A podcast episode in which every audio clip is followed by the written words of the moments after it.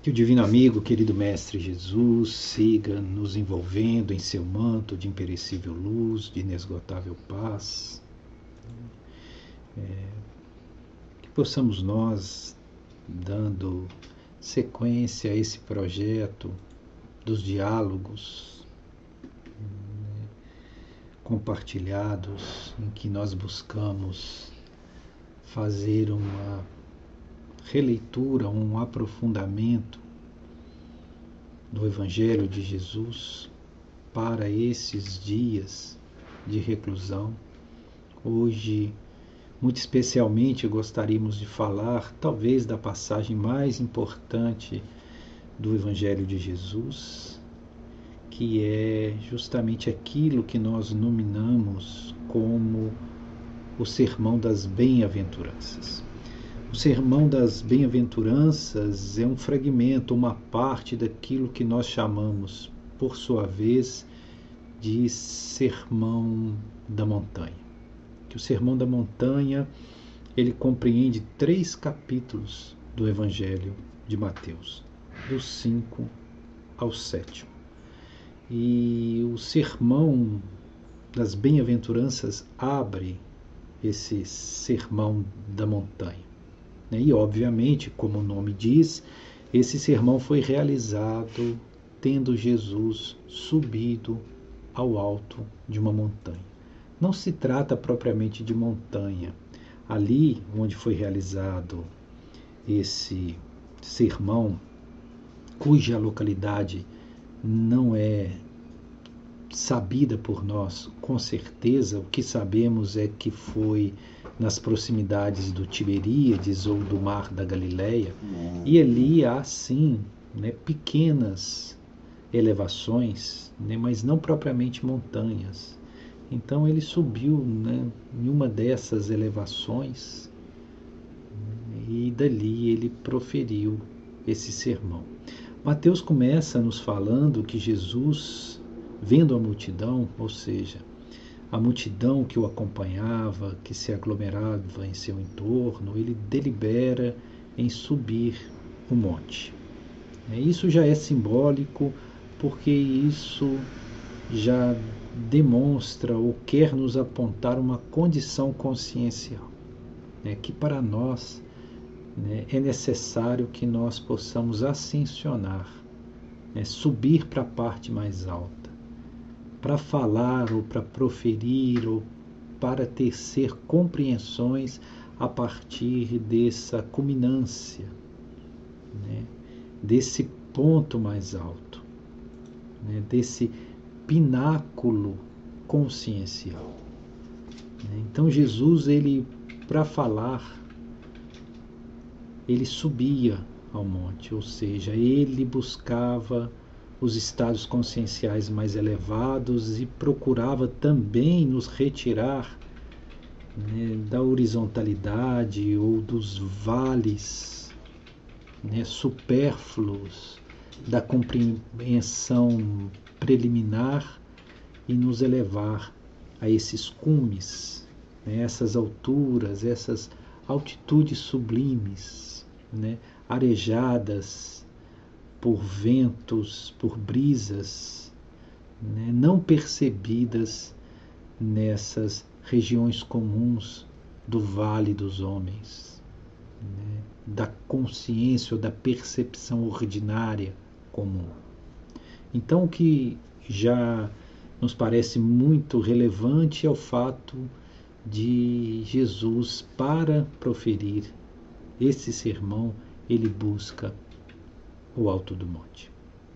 Então, subindo o monte, Jesus se assenta e começa a falar com aqueles que são os seus discípulos e com aqueles que estão num círculo maior se aproximando dele. Né, e em sendo uma grande multidão que o cercava, e nem todos estavam tão próximos, o interessante também, isso alguns irmãos superiores ou espíritos superiores nos informam que, mesmo distante, estando algumas pessoas e não usando Jesus de um tom em sua voz que fosse um tom enérgico ou mesmo não gritando ou não elevando a altura de sua voz, mesmo aqueles que estavam distantes, bem distantes, bastante distantes, escutavam como se Jesus estivesse falando ao seu lado. Claro que aí nós vemos né, um fenômeno né, de, de natureza mediúnica, poderíamos assim colocar, ou né, é, a instrumentalização que Jesus sabia fazer e fazia, né, de capacidades de manipulação de certas energias para que certos fenômenos, né, para nós tidos como extraordinários, mas que para, os espíritos no nível de Jesus eram bastante normais. Né? E naturais, obviamente. Nada Jesus fazia de supranatural. Tudo que Jesus fez, mesmo os feitos mais dignos de espanto, na verdade atendiam uma lei natural. Né? Não eram, portanto, milagres, nesse sentido de sobrepor as leis naturais. Né? Pertenciam todos os fenômenos a uma a, a lei. É só que são leis que nós ainda não conhecemos, ou pela incipiência do nosso estado evolutivo, nós ainda não conseguimos compreender. Então Jesus sobe ao monte. E, subindo ao monte, ele inicia o seu sermão das bem-aventuranças. E ele vai listar né, oito bem-aventuranças né, e ainda terá uma nona que é uma espécie de síntese né, que ele afiança que todos aqueles que em síntese realizarem esses procedimentos ou terem essas atitudes conscienciais e comportamentais né, e ainda assim sofrerem por causa dele, terão as recompensas celestiais. Mas vamos, vamos por partes. Né?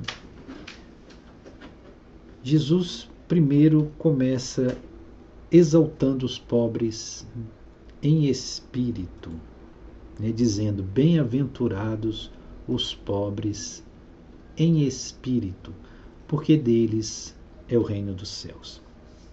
Notemos que hum, propositalmente nós colocamos pobres em espírito, sendo que, se consultada a maioria das traduções do Novo Testamento, o que ali encontraremos é pobres de espírito. Esse termo pobres de espírito não fica muito ajustado, porque dá a entender que está se falando de uma de uma, um espírito pobre. Né? E não é exatamente disso que Jesus quer se referir. Então, quando ele exalta, diz que é bem-aventurado o pobre, os pobres em espírito, ele não faz referência àqueles que ainda têm um espírito tacanho, um espírito grosseiro, né, que não tem é, grandes ilustrações de conhecimento, né, que não tem vivências de depuração, ou seja, aqueles espíritos que são pobres, pequenos, mesquinhos. Né, como nós geralmente no dia a dia nos referimos a estas pessoas, chamando elas de pobres de espíritos. Não é dessa pobreza que Jesus está falando. Aliás, ele está falando aqui de uma riqueza espiritual e não de uma pobreza espiritual, porque os pobres em espíritos referidos por Jesus são aqueles que são humildes, que têm humildade, né? que conseguem perceber a sua pequenez perante tudo aquilo que sobrepõe a sua capacidade de compreensão. Isso requer humildade. É, porque aqueles que são muito cristalizados em padrões de conhecimento, apegados a verdades prontas, né, que acham que detêm a verdade. Isso é muito comum entre as pessoas que se tornam, é, dentro das religiões que abraçam, se tornam muito fundamentalistas, né, que acreditam que a verdade está somente naquilo que eles acreditam e rejeitam tudo mais e se acham detentores da verdade, né, que conhecem todos os desígnios divinos. Aliás, arrogam mesmo a conhecer a Deus. Né, e, e em sua arrogância insânia, fica declarando guerra àqueles que não possuem o mesmo conhecimento que eles possuem ou que não militam nas mesmas verdades que eles acreditam.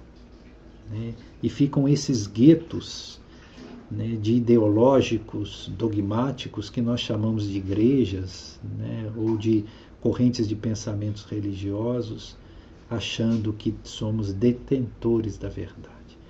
É contra isso que Jesus se coloca, dizendo que nos é necessário ser pobres em espírito, no sentido de nos esvaziar de todo pretenso conhecimento, né? de toda arrogância de achar que nós compreendemos, que nós realmente sabemos o que é Deus, ou que sejam os propósitos divinos. Na condição encarnatória que nos encontramos, na estreiteza de percepção, o espectro de capacidade sensitiva perceptória nossa é muito limitado. Então, essa humildade nós deveríamos ter. Porque somente aquele que é pobre em espírito, ou seja, aquele que se despe de todo conhecimento pré-concebido, que consegue olhar a realidade com olhos virginais, que consegue ser inocente. Esse, segundo Jesus, né, ou para esse ou deles, será o reino dos céus. Né. Isso se assemelha àquela, àquela assertiva de Jesus quando ele afiança que os, as criancinhas né, verão o reino de Deus. Né? Quanto ele pede, deixai vir a minhas criancinhas, porque delas é o reino do céu. Em verdade, em verdade, eu vos digo que aquele não, que não tomar o reino como uma criancinha, nele não entrará. Né? Então ele está exaltando essa qualidade da inocência, porque a criança vê com pureza, sem pré-julgamentos, sem preconcepções, sem prejuízos de valor.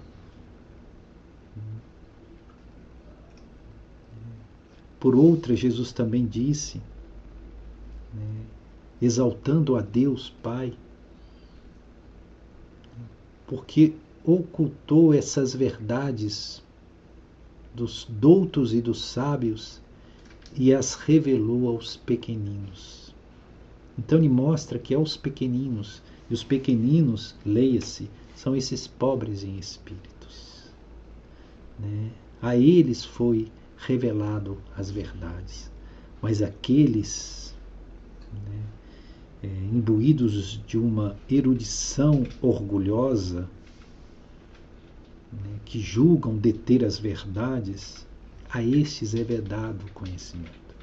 Veja como Jesus inverte a ordem, a ordem das coisas, como ele exalta os pequenos e rebaixa os grandes como ele diz que os primeiros serão os últimos e os últimos, os pobres em espírito, serão os primeiros. Né?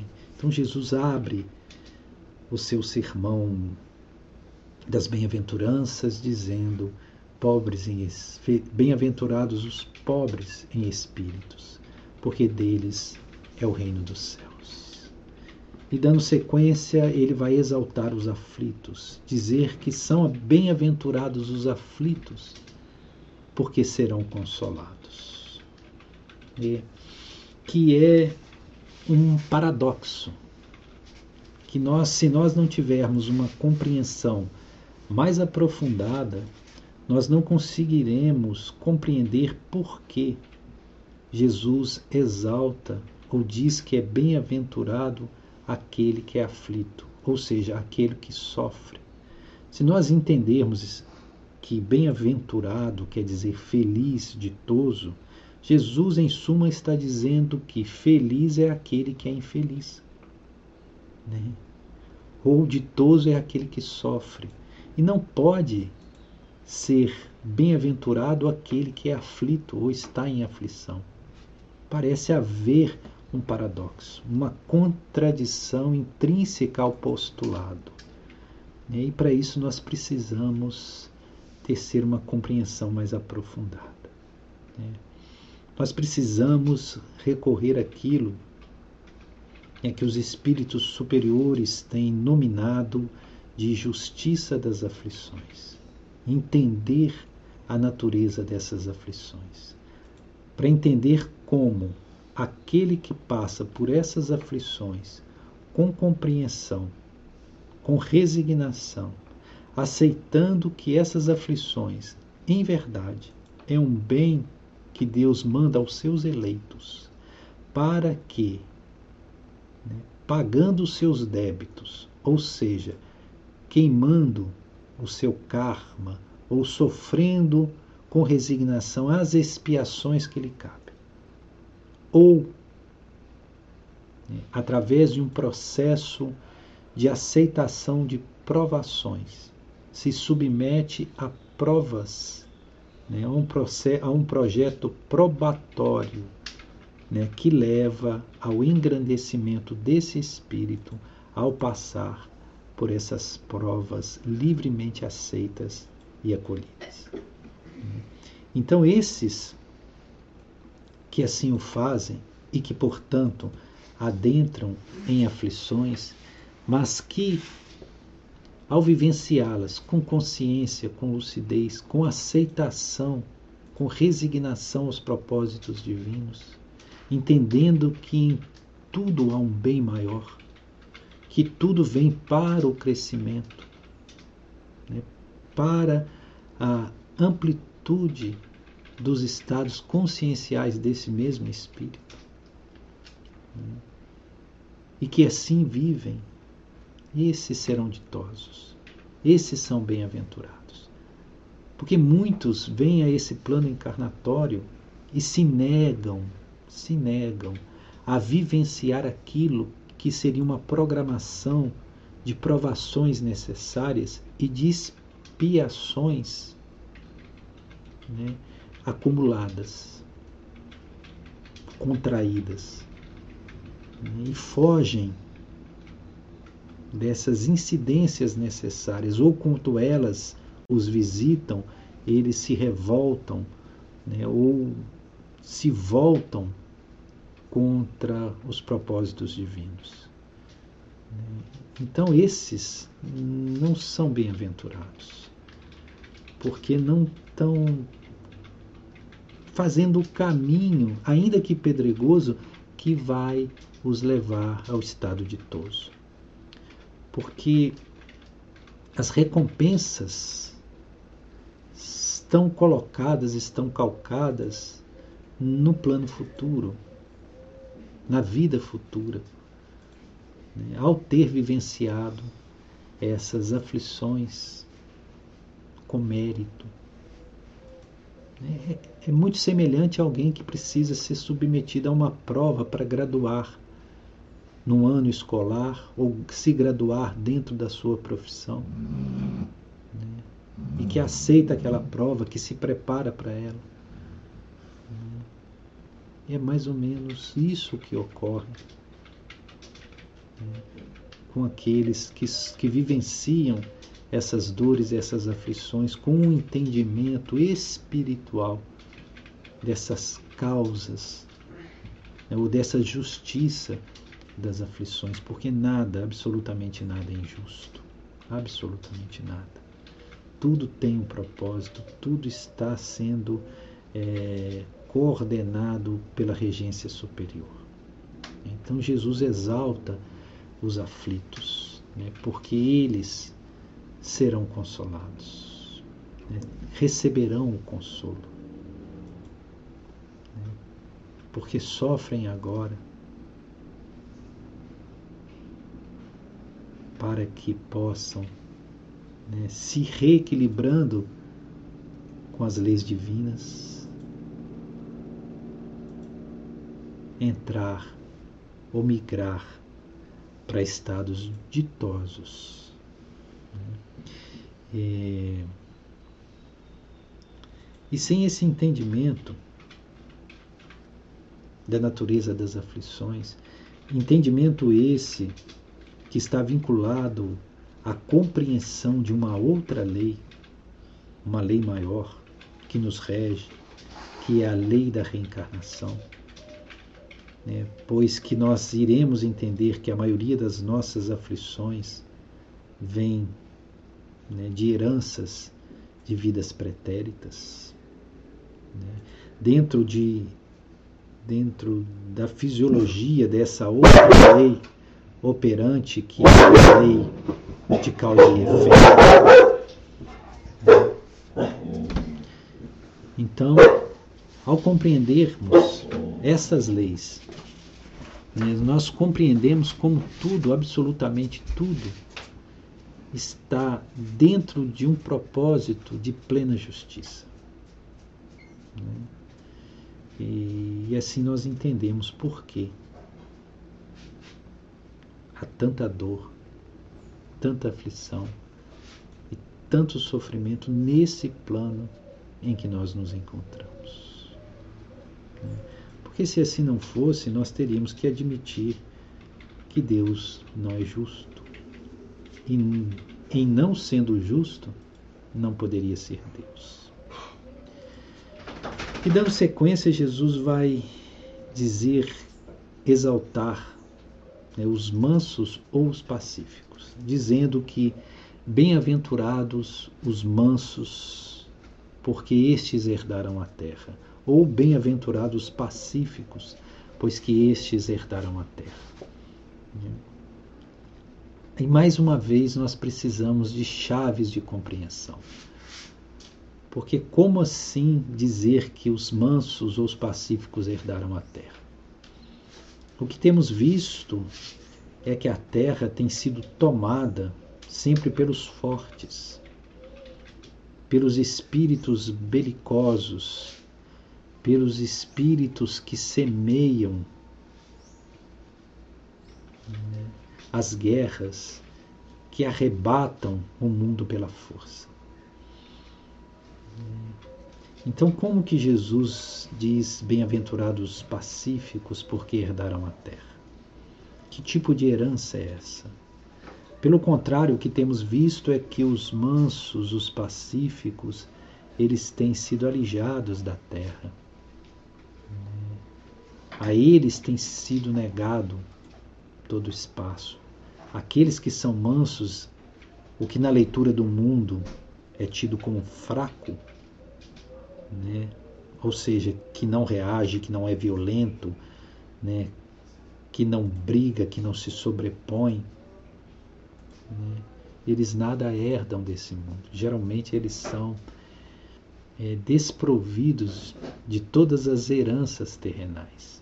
Então, como que Jesus coloca isso, o que parece mais uma vez denotar ou conotar uma contradição? E para isso nós também precisamos entender esse processo que nós estamos vivendo, né?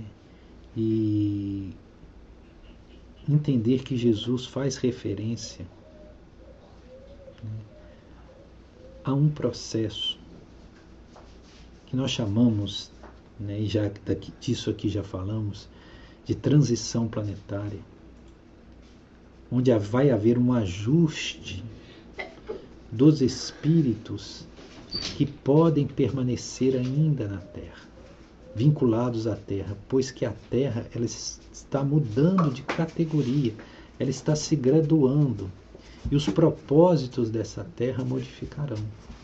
Então, se aqui até então era uma espécie de escola para bárbaros, agora ela passará a ser uma escola mais qualificada para espíritos mais civilizados, mais cordatos. Né?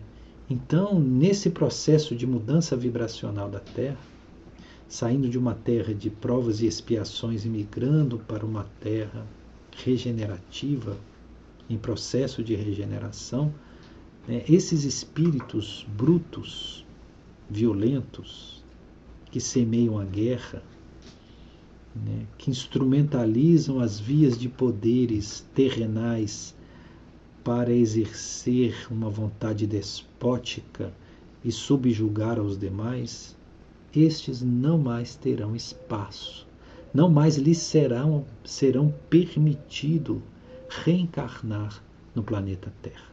E terão que se submeter a um processo de transmigração onde serão conduzidos a planetas ou a outros orbes cuja vibração ainda se alinha com esses estados que eles agasalham. E ali, nesses mundos primitivos, eles sofrerão um desterramento, desterramento espiritual, né? e vão ter que se ajustar, se adequar. E com isso eles também promoverão um bem, porque ajudarão no progresso desses mundos. O que aconteceu conosco? com a nossa própria terra, num pretérito. Quanto nós recebemos espíritos falidos de outros sistemas planetários, como de Capela, por exemplo, né, que vieram, né, não mais lhes sendo permitido permanecer né, ligados ao projeto evolutivo daqueles orbes, daqueles sistemas, eles foram transmigrados para a Terra quando a Terra ainda era primitiva. Né? E aqui eles contribuíram para o avanço dessa nossa civilização. Né? Então, nesse momento está sendo realizado aquilo que nós chamamos de operação resgate. E esses espíritos que não estão mais ajustados ao novo padrão consciencial e vibratório da Terra serão convidados a se retirarem. Né? E é um convite para o qual não há negativa, é compulsório. Né? Então, aqueles que ficarão na terra futura, né, ou na terra em processo de regeneração, né, serão aqueles que são os mansos, que são os pacíficos. Esses espíritos que têm a vibração da mansuetude. Esses herdarão a terra. Seguindo, Jesus diz que bem-aventurados são aqueles que têm fome e sede de justiça, porque serão saciados. É. Então, Jesus, ele não fala de pessoas ou de espíritos que têm uma simpatia pela justiça é muito mais do que isso. Ele diz de quem tem fome e sede, ou seja, uma necessidade visceral de justiça. É aqueles que, que se dedicam, aqueles que vivenciam uma constante busca do estado de justiça, porque esses serão saciados. E nós, obviamente, temos que entender justiça aqui não pelos parâmetros da concepção humana, essa justiça que nós vivenciamos aqui no plano terrenal, que aliás é uma justiça muito relativa, né, que são leis criadas pelos homens e aplicadas às determinadas determinados grupos sociais, né, é, e que são variáveis de acordo com uma cultura para outra cultura, sendo permitido em um lugar algo que em outro já não é. Né? Enfim, então é uma justiça relativa. Não é dessa justiça que Jesus está falando. A justiça que Jesus se refere é o ajustamento com as leis divinas. Estas sim, inflexíveis, não relativas, absolutas e que são aplicáveis em qualquer ponto do universo e trazendo leis irrevogáveis, né? sendo que uma delas é a lei da reencarnação, a lei de causa e efeito, essas citadas hoje aqui nos nossos diálogos. Então, é dessa justiça que, que Jesus está falando. Ele exalta aqueles que têm fome e sede de se ajustarem a essas leis, né? de se adequarem a essas leis, de ajustarem o seu comportamento, o seu sentimento e seu plano ideativo mental a essas a essas leis, buscando as compreender e as vivenciar. Então, quem tem essa fome, essa sede dessa justiça, será saciado, porque isso lhe será trazido, lhe será revelado, né? lhe será permitido o ajuste e a compreensão dessas leis. Né? É... E aqueles que assim se pautam né, que buscam esse alinhamento, esse ajustamento com as leis divinas, obviamente que eles não suportam, não aceitam, não transitam pelas injustiças, sejam elas de que forma forem. Né? Porque todas as injustiças, elas atentam contra as leis divinas. Né? Elas ferem o princípio de equilíbrio e equanimidade que é base das leis divinas. Então, Jesus exalta esses espíritos nobres, porque é necessário nobreza e coragem para assim o ser, que tem fome e sede de justiça. Né? E assegura que eles serão saciados.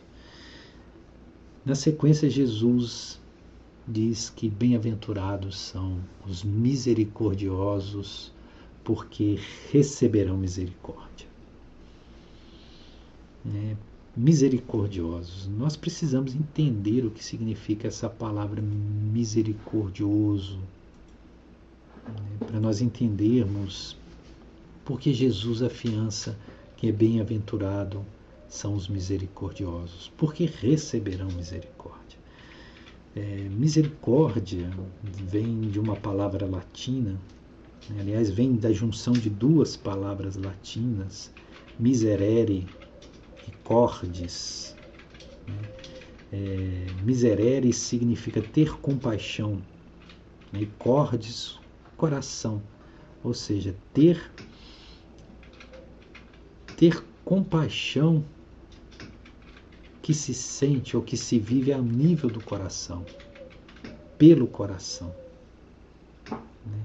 E aí, obviamente, nós também precisamos compreender o que significa compaixão, né? que também vem de uma palavra latina que é a junção de com e passiones. Passiones é sentir, sentimento, e com é junto, com. Né? Então é você ter um sentimento unificado ao sentimento de alguém. Então, misericórdia, é, buscando a etimologia da palavra, significa aquele que pelo coração né, tem um alinhamento de sentimentos para com o outro. Ou seja, que desenvolve um, um pleno projeto de empatia, né? que consegue ver a dor do outro, ou se alinhar com o sentimento do outro. Não é um tipo de compreensão fria, isenta dos sentimentos, e sim através do coração, cordes do coração. Né? Se alinha com o outro, sente a dor do outro. Isso é ter, isso é ser misericordioso. Né? É, e o misericordioso compreende, o misericordioso não julga, o misericordioso acolhe, porque é capaz de exercer essa empatia, de sentir com o outro, do sentimento daquele com quem ele se depara não ser estranho ou alienígena para ele, por não permitir que haja um muro entre o sentir do próximo e a própria percepção desse sentimento. Então, aquele que é misericordioso, que vai até a dor do outro, ou da alegria do outro, né? porque nós temos sentimentos de todas as naturezas, né? e se alinha com esse sentimento e se torna um com o sentimento do outro. E nisso se estabelece a base da caridade. É, não pode haver o exercício da caridade, virtude maior entre nós, sem o princípio da misericórdia, né? sem o sentimento da compaixão, do sentir com né, do se mover pelo coração. Né? E aí Jesus diz que aqueles que assim se portam receberão a misericórdia. Isso é bastante interessante porque Jesus afiança que aquele que não exerce a misericórdia não recebe a misericórdia.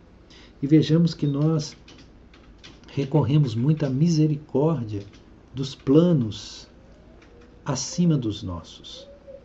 Né? Nós sempre recorremos a Deus, a Jesus, aos espíritos de luz, né, aos devas, aos anjos, aos arcanjos, aos santos, né, pedindo misericórdia, para que eles possam olhar com amor para as nossas dores.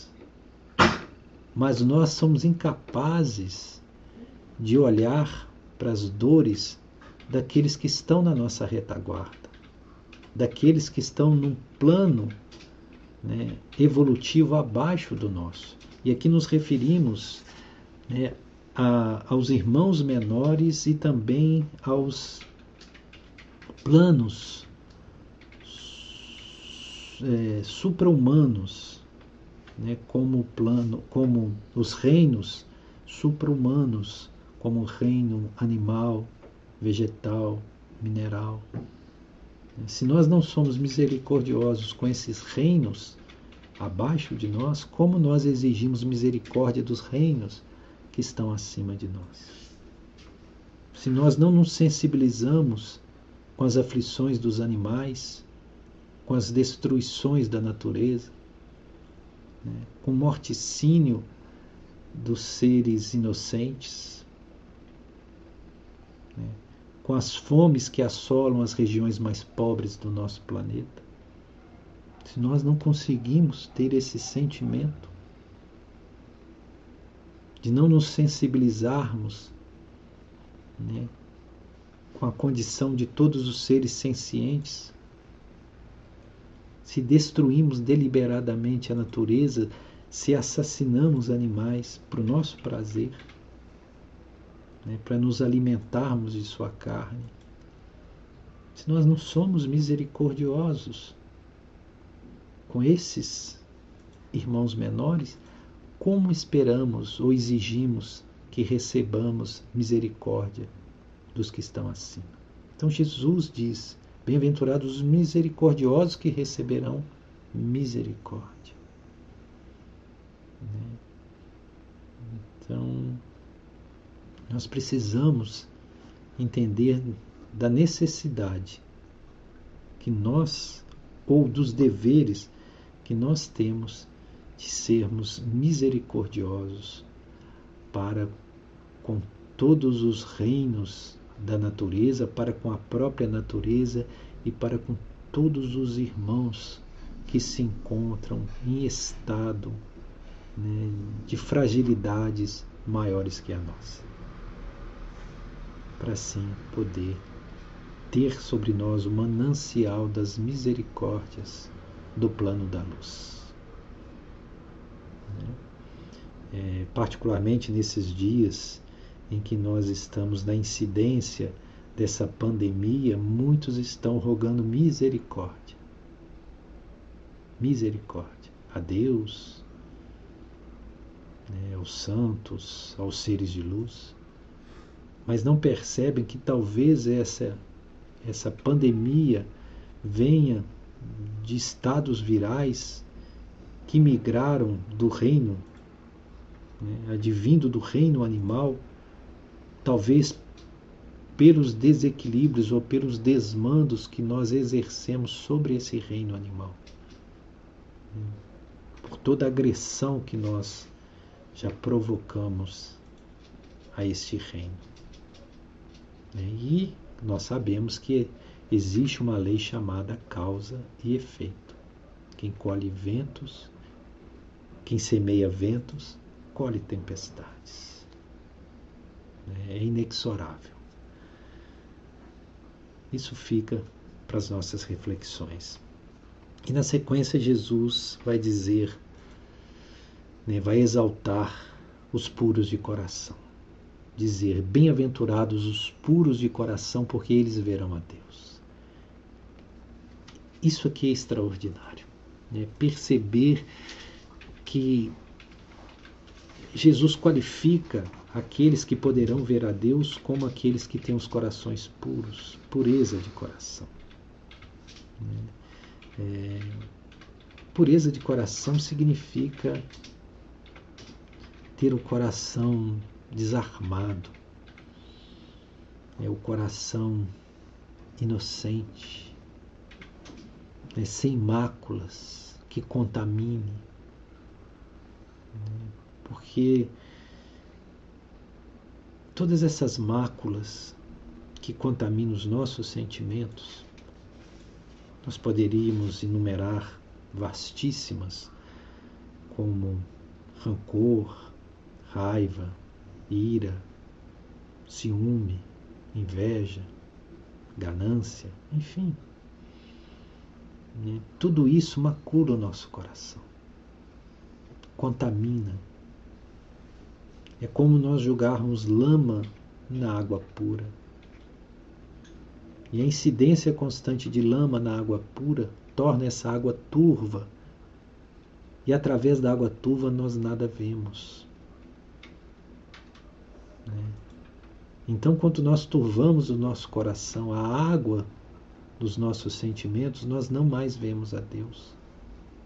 Porque a água está enlameada, está turvo o nosso coração.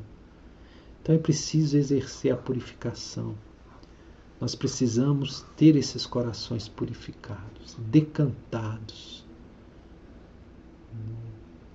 Porque é somente através dessas águas cristalinas, dos sentimentos purificados, que nós temos a capacidade de, através deles, ver a Deus. E essa visão de Deus, obviamente, não é uma visão literal, não é uma visão que se dê pelos, pelos aspectos sensórios da visão física.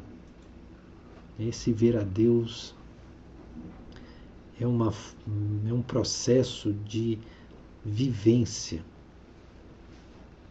é um, é um estado vivencial, né? porque Deus não é algo que nós possamos conhecer a nível intelectivo, racional, mas sim algo que nós podemos experienciar como uma vivência espiritual que repleta o nosso ser né, e que é totalmente não conceitual.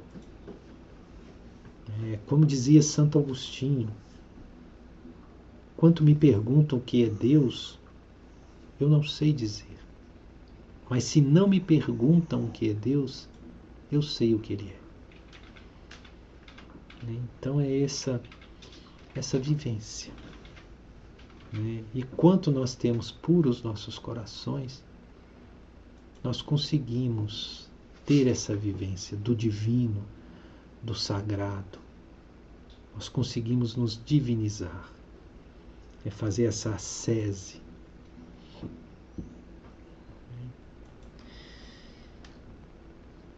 E dando sequência, Jesus vai dizer: Bem-aventurados pacificadores, porque serão chamados filhos de Deus. É interessante que há aqui uma graduação, porque antes Jesus diz que bem-aventurado eram os pacíficos, porque herdariam a terra. E agora ele fala dos pacificadores, porque serão chamados filhos de Deus. Ou seja, exalta e coloca os pacificadores numa situação, numa condição ainda hum, superior, acima dos pacíficos. Né? Porque serão chamados filhos de Deus, ou seja, serão príncipes né? No, nas dimensões espirituais, porque filhos de Deus. Né? É, é uma realeza espiritual, uma condição de realeza espiritual. Né? É, qual é a distinção entre um pacificador e um pacífico? Pacífico é aquele que não emite vibrações de agressividade, de rancor, de ódio, que é manso, que tem em suas vibrações internas toda uma suavidade, uma doçura. Esses são os mansos, esses são os pacíficos, aqueles que não promovem a guerra. Os pacificadores, eles também são pacíficos, mas eles vão além. Eles, além de não promoverem as guerras, e não promovem, eles tudo fazem para neutralizar as guerras já existentes. Ou seja, eles se tornam proativos. Né? Eles procuram semear a paz.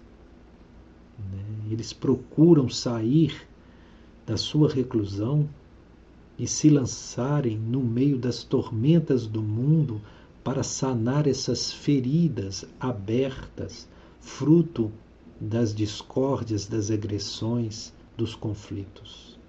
Então, o pacificador é aquele que procura né, semear a paz neste mundo tão tomado e conturbado pelos conflitos. Né? E esses serão chamados filhos de Deus. Né? E nós vemos né, muitos espíritos que passaram por aqui, que além de pacíficos, se tornaram pacificadores. Gandhi talvez seja um grande expoente entre esses espíritos. Francisco de Assis, né, Luther King, Madre Teresa de Calcutá e muitos outros. E por fim Jesus diz que bem-aventurados são os perseguidos por causa da justiça, porque deles é o reino do céu. Ou seja, todos aqueles que sofrem perseguição por causa dessa justiça, que nós entendemos como o alinhamento às leis divinas. E tenhamos a certeza. Porque quando nós falamos alinhamento às leis divinas, nós estamos falando do plano da verdade.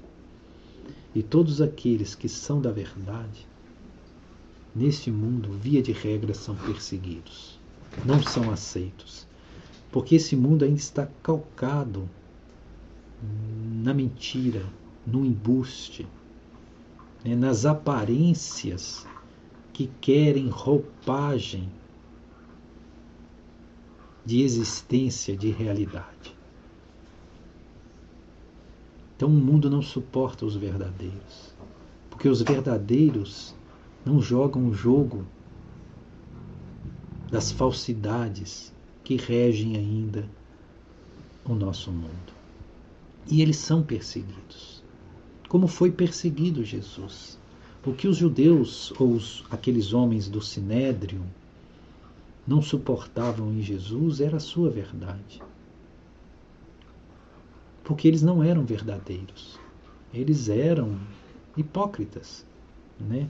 Eles tinham um comportamento que contrariava o discurso. Eles eram belos e ornados por fora, mas agasalhavam podridões por dentro. Por isso que Jesus os assemelhou a sepulcros, sepulcros caiados. Né? Então, todos aqueles que são verdadeiros, né, que têm a ousadia de ser aquilo que são, né, de não transitarem pela falsidade, vão ser muito rejeitados pelo mundo. Mais do que rejeitados, serão perseguidos. Né? E... Mas Jesus diz para esses: né, não perturbeis os vossos corações. Manteais a serenidade, sustentai a verdade, porque o reino dos céus é desses verdadeiros. Né? E nós devemos entender que Jesus tinha uma percepção de reino do céu como condição intrínseca, porque ele dizia que o reino do céu está dentro de nós, não é nenhum lugar geográfico fora de nós. Né? Então, aquele que está na verdade, ele já está nesse reino, porque ele vai se conhecer. É nesse autoconhecimento, nessa capacidade de se auto-enxergar. Né? Ele vai estar nessa, entrando nessas dimensões do reino, né? ou do estado consciencial de beatitude ou de vivência celeste, que é o céu, enfim, um estado consciencial. E por fim, arrematando esse Sermão das Bem-aventuranças, Jesus exalta todos aqueles que são perseguidos, mortos, torturados, lapidados, caluniados, injustiçados e que tudo isso sofrem por causa de mim, né? porque deles serão as recompensas celestiais, por causa de mim. Né? Obviamente que alguns entendem que Jesus está falando por causa de Jesus, né? mas quando ele fala por causa de mim, ele fala por causa da condição crística. Né? Em decorrência da busca dessa verdade, da vivência crística, do estado crístico. Né? Dessas pessoas que, que, em detrimento de todas as forças contrárias, se sustenta naquele ponto da autoconsciência que não violam esse estado de autoconsciência. Né? E por causa desse estado crístico, que é intrínseco ao próprio homem, que é o nosso sagrado, que é a nossa essência mais pura, né? sofre qualquer tipo de perseguição, suportam qualquer adversidade, mas não maculam, não, não, não permitem né, qualquer nível de profanação a esse santuário sagrado do ser.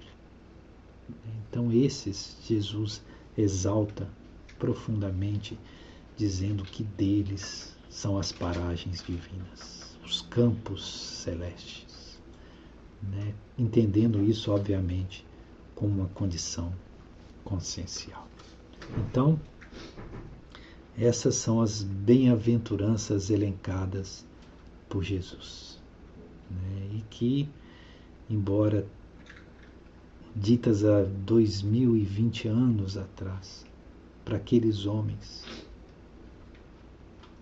em verdade, são palavras dirigidas à humanidade, a nós todos. Né? Jesus não falava para aquelas pessoas apenas. Jesus sabia que as suas palavras né, estariam registradas, ecoariam no tempo e espaço, e que elas se dirigiam ao coração de cada ser que vem fazer a sua jornada evolutiva nesse planeta. Então é para estes ou para nós que são dirigidas essas belas e normativas assertivas de Jesus ao dizer daqueles que receberiam a condição de bem-aventurados. Né? E que nós saibamos, né, de fato, não só escutar, mas ouvir com profundidade esses roteiros normativos, iluminativos que esse ser de luz deixou para nós. E que Jesus nos abençoe a todos.